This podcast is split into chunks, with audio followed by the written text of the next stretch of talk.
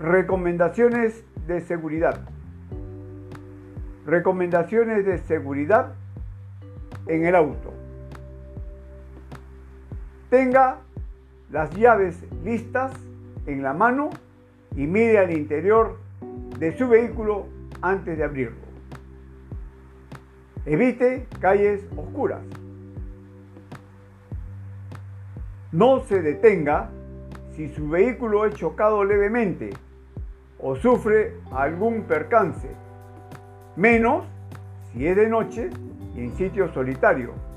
Trate de llegar a una estación de servicio o a un sitio poblado. No deje documentos importantes ni objetos valiosos en el interior de su vehículo y al estacionar conserve sus llaves.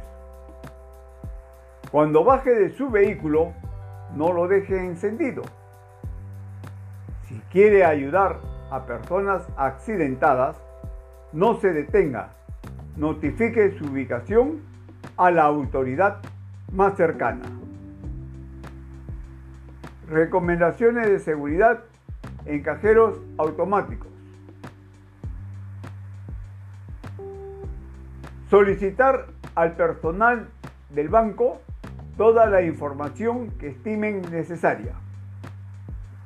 Cambiar el código de identificación o de acceso o clave o contraseña personal asignada por la entidad bancaria.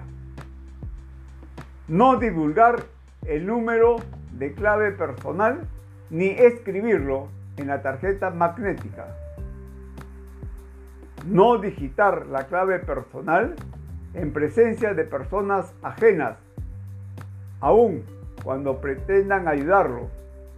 No facilitar la tarjeta magnética a terceros, ya que ella es de uso personal. No utilizar los cajeros automáticos cuando se encuentren mensajes o situaciones de operación anormales. No olvidar retirar la tarjeta magnética al finalizar las operaciones. Si el cajero le retiene la tarjeta o no emite el comprobante correspondiente, comunicar de inmediato al banco con el que se opera y al banco administrador del cajero automático. En caso de pérdida o robo de su tarjeta, denunciar de inmediato esta situación al banco que la otorgó. Recomendaciones de seguridad en casa.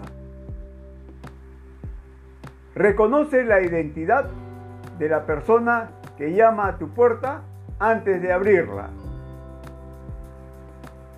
Evita dar todo tipo de información por teléfono. Instruye en este sentido a los niños y al personal doméstico. Anota las características de personas o vehículos sospechosos que merodean tu domicilio. Coordina con tus vecinos las acciones necesarias.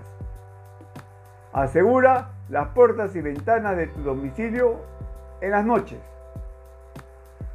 Ten a la mano la relación de teléfonos de emergencia, policía, serenazgo, bomberos, unidad de explosivos, centro antirrábico, grúas, hospitales y otros. Ten una buena iluminación fuera de casa. Si al regresar a tu domicilio adviertes alguna anormalidad, verifica los hechos y de ser necesario solicita ayuda a la policía. Coordina con tus familiares y vecinos un sistema de alarma y ayuda mutua. Forma juntas vecinales de autoprotección si es necesario. Recomendaciones de seguridad en la calle. Manténgase atento y vigilante. No camine por el borde exterior de la acera. Evite aceras y calles sin iluminación. Lleve bolsas o carteras sobre el pecho protegidos por el brazo. Cuídese de árboles gruesos, vehículos kioscos o callejones donde puedan ocultarse los delincuentes. Si tiene que esperar en un sitio, cambie frecuentemente de posición. Use las vidrieras como espejo, mire lo que está a su espalda y evite aglomeraciones. Desconfíe de motorizados, sobre todo si circulan en pareja en sentido contrario a la circulación correcta o los que vienen bruscamente hacia usted. Procurar no hablar por celular en la calle. No camine por la calle con mucho dinero en efectivo. Si es sorprendido y sometido, mantenga la calma. No ponga resistencia ni exponga su integridad.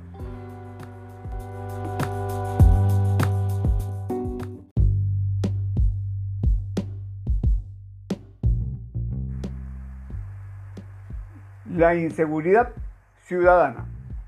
Hoy en día, la inseguridad ciudadana es una de las principales características de todas las sociedades modernas, porque vivimos en un mundo en el cual la extensión de la violencia se ha desbordado por el crecimiento de la delincuencia y el crimen organizado.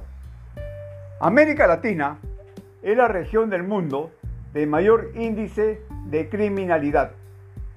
Este índice se mide por la tasa de homicidios, ya que es una cifra relativamente fácil de registrar. La criminalidad alta, más de 10 homicidios por cada 100.000 habitantes, se da en ciudades de países tales como El Salvador, Brasil, Colombia, Guatemala y México. La sensación de inseguridad que experimentamos por el aumento de la delincuencia y el crimen organizado y por las dificultades de las autoridades para prevenir y reprimir el delito amenazan la calidad de nuestra vida personal y familiar, así como a nuestra democracia. La inseguridad ciudadana se define como el temor a posibles agresiones asaltos, secuestros y violaciones de las cuales podemos ser víctimas. ¿Cuáles son las causas de la inseguridad ciudadana?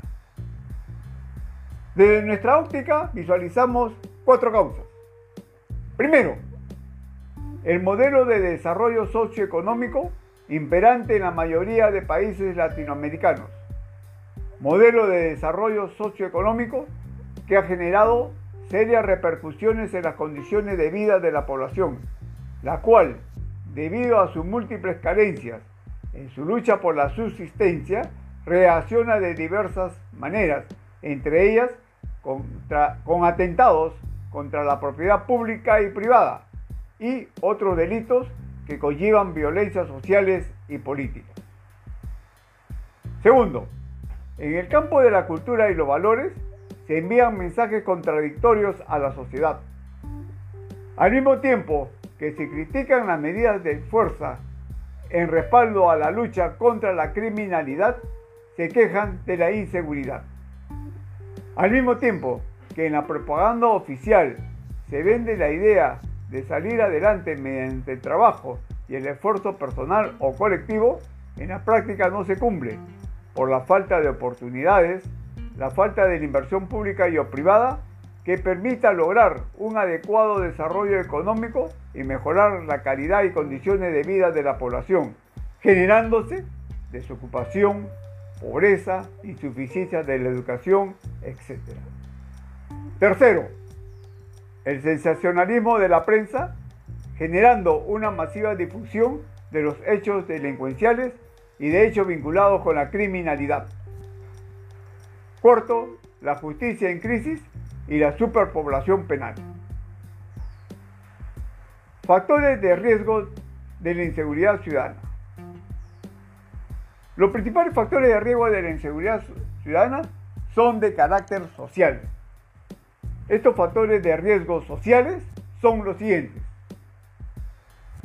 La desocupación de los jóvenes, la falta de trabajo e ingresos en las familias, la falta de organización para la seguridad de la comunidad, la escasa coordinación con la municipalidad y la Policía Nacional, la ausencia de lazos de solidaridad entre vecinos, la escasa presencia policial, la violencia familiar, la falta de comunicación en el interior de las familias, la marginación y exclusión social generada por el aumento de la pobreza y creciente desigualdad, el quiebre de las instituciones sociales como es la familia, la comunidad y el sistema educativo, y el elevado consumo de alcohol y drogas como estimulantes para el accionar violento y delictivo. Existen, además de estos factores sociales, otros factores, tales como el crecimiento acelerado y desordenado de las ciudades. No se planifican los barrios, no existen espacios públicos de recreación y deporte y en general el servicio de alumbrado es deficiente. El tratamiento inadecuado de la información por algunos medios de prensa, así como de ciertos programas televisivos que estimulan la presencia de patrones de conducta violentos y agresivos en niños y adolescentes.